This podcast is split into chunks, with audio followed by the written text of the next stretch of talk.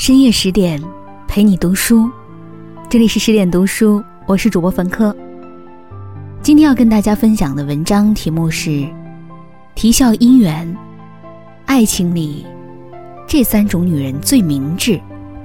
作者锦山月。如果你也喜欢今天的文章，欢迎拉到文末给我们点个再看哦。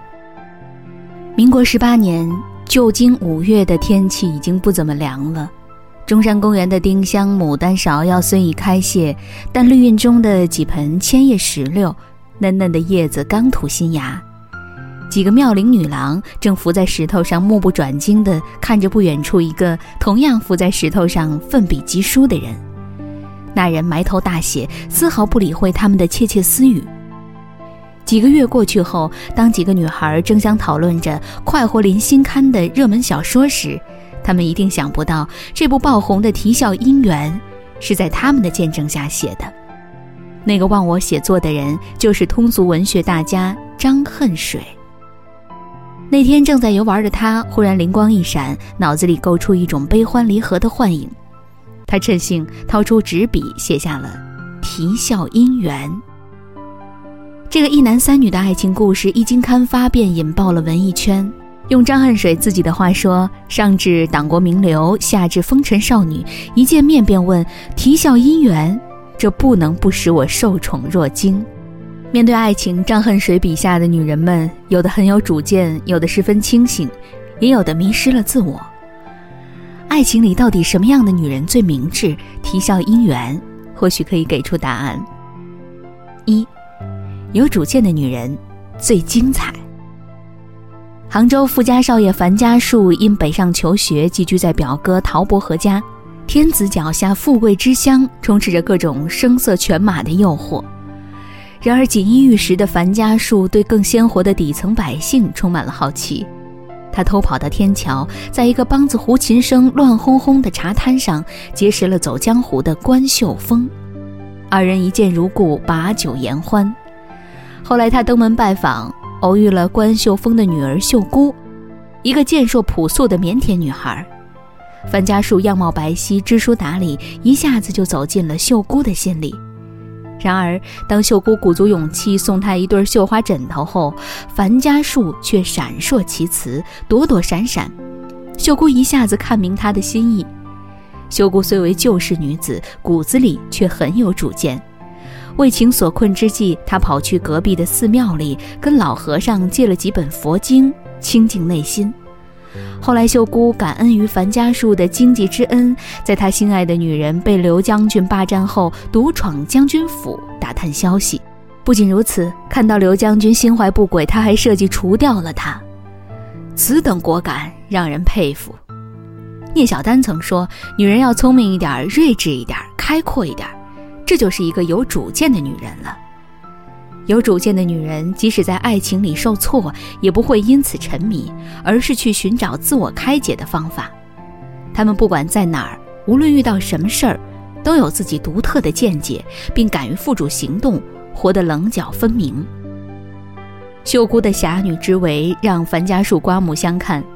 正在樊家树对他动心之际，秀姑却远遁江湖，随父亲云游四海，结交五湖朋友。他放下了青涩的少女之情，与性情相投的人结伴余生。生活中，我们常看到这样一些人，面对爱情慌慌张张，缺少一份冷静和理性。热恋时脑子一片空白，步调紧跟着对方的节奏，忘记了自己才是生活的主宰。失恋时。失恋时，生活一片颓废，内心荒草丛生，不去想怎么走出阴霾。然而，有主见的女人却不惧任何爱情的大风大浪。就像徐志摩的原配妻子张幼仪，面对丈夫的冷漠和变心，她果断选择离婚，走出家庭，开创事业。她苦学德语，成了东吴大学的德语老师，后来应聘为上海女子商业银行的副总裁。离婚后，当徐志摩的父母想他的时候，他没有尴尬于自己的身份，而是坦然地前去照顾二老。后来徐志摩坠机身亡，他又不畏人言地替他料理后事。年过半百后，他与一名医生相爱，果断放弃国内的成就，随他移居美国，度过了平静幸福的晚年。有主见的女人是对生活有态度的人，她们内心强大，遇事不慌，无论爱情是否随意，都能把自己活成人生的主心骨，这样的人生才足够精彩。二，清醒的女人有退路。爱情是一场修行，有人参透，有人顿悟，有人成长。就像《啼笑姻缘》里的何丽娜。本是单纯的富家女，因为对樊家树的爱而不得，变得清醒冷静，内心成熟。何丽娜和秀姑一样，对文质彬彬的樊家树一见钟情。遗憾的是，在樊家树眼里，他富贵逼人，生活奢靡，钱包满满，脑袋空空。但这丝毫不妨碍何丽娜大胆示爱，约樊家树去听一票难求的音乐会，送他母亲名贵的山参，每天几通电话嘘寒问暖。不厌其烦地登门拜访，可是他越主动，樊家树越疏远。同样是被拒绝，何丽娜远没有秀姑潇洒。她心有不甘，穷追不舍。樊家树回杭州探亲，他跟去杭州；樊家树躲去天津，他追到天津。直到樊家树严肃地拒绝他，何丽娜才瞬间清醒。她明白了，爱情不是委曲求全就能换来圆满。也不是放低姿态就能求人得人，与其苦苦纠缠，不如当断则断，及时止损。痛哭一场后，何丽娜开了场化妆舞会，和过去告别。他辞别亲友，不再涉足名利场，远去西山的别墅，安心读书。爱情里难免遇到不合适的人，他可能对你的百般好意无动于衷，可能朝秦暮楚，手鼠两端，也有可能游戏一场后一走了之。面对这样的人，我们需要一份清醒，抽身而退好过全军覆没，及时止损好过愈陷愈深。在网上看过这样一个故事，有个女孩在媒人的介绍下认识了邻村的小伙，小伙子长相帅气，性格活泼，很讨女孩欢心。两人在短暂的恋爱后，很快谈婚论嫁。可就在婚礼前几天，小伙子忽然因为偷东西被关进了警察局。女孩伤心不已，媒人和不少亲朋也劝她说：“小伙子不过是一时糊涂，等他出来，你们再结婚也不迟。”没想到，女孩竟一口回绝，果断地结束了这门亲事。众人不解，觉得她小题大做，但后来的事实印证了女孩的明智。小伙出狱后，摘下了恋爱时的面具，露出粗暴的本性。不久后，他因为和家里闹矛盾，远走他乡。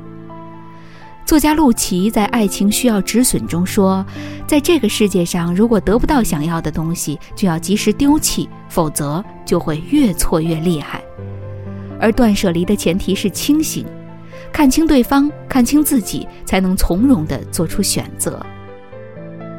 清醒的女人会给自己一份体面，为爱情留有后路。三，独立的女人才自由。”对于秀姑和何丽娜的爱情，樊家树并非视而不见，而是心有所属。他爱上了天桥唱大鼓的凤喜姑娘。凤喜的出身比秀姑更寒微，她从小跟着叔叔天桥卖艺，母亲又唯利是图，但凤喜却心气儿很高，性子伶俐，处事玲珑。当初她在人群中看见翩翩公子樊家树，就一边唱着黛玉悲秋，一边含情脉脉地打量他。果然，樊家树对他印象深刻。第二天又去捧场。相熟之后，樊家树不仅资助他读书，还每月给他八十块大洋养家。不再独立谋生的凤喜，渐渐地被安逸腐化。他无法靠自己来满足不断膨胀的欲望，只能寄托给爱情。可爱情虽然伟大，却并非无所不能。后来，樊家树因为母亲生病暂时离开。时间一久，凤喜开始胡思乱想：樊家树是不是变心了？又或者，樊家长辈是不是不认可他？思前想后，凤喜决定另攀高枝。她嫁给了军阀刘将军做姨太太。遗憾的是，嫁入将军府的凤喜并不幸福。她什么也说了不算，花一分钱也有人盯着。受尽屈辱后的她想要逃离，才发现自己早已没有了自由。三个女人中，凤喜是樊家树唯一深爱的人，本应是最幸运的那个，但却一味的依赖别人，活成了最惨的那个。作家张燕曾说：“自由、从容、淡定、优雅，都源自独立。独立让你不依附别人，不恐惧未来，是你永远用不尽的底气。爱情不是女人的全部，婚姻也不应是女人自我成长的枷锁。对女人而言，独立的能力比爱情和婚姻更能给生活保驾护航。”这段时间，随着东京奥运会的开播，跳水皇后郭晶晶再次出现在公众视野。这次，她是奥运会的评委。有人说，郭晶晶活出了一个女人嫁入豪门最好的样子。她从来没有被周围的舆论左右，永远自信又独立地做着自己。为了事业，恋爱的时候就和霍启刚约法三章，不能影响他训练。为了孩子，她坚持节俭的生活理念，这是她不可动摇的育儿原则。为了自己，她没有沉浸在豪门的生活里，而是不断开拓进取，丰富自我。正因她的独立与坚持，丈夫尊重她，孩子崇拜她，爱情和事业都十分美满。真正的独立不是一句口号，它需要我们有勇气做自己，有智慧去思考，有胆魄去努力。做个独立的女人虽然辛苦，但回报却是自由与幸福。在通往爱情的道路上，有时繁花似锦，有时阴云密布。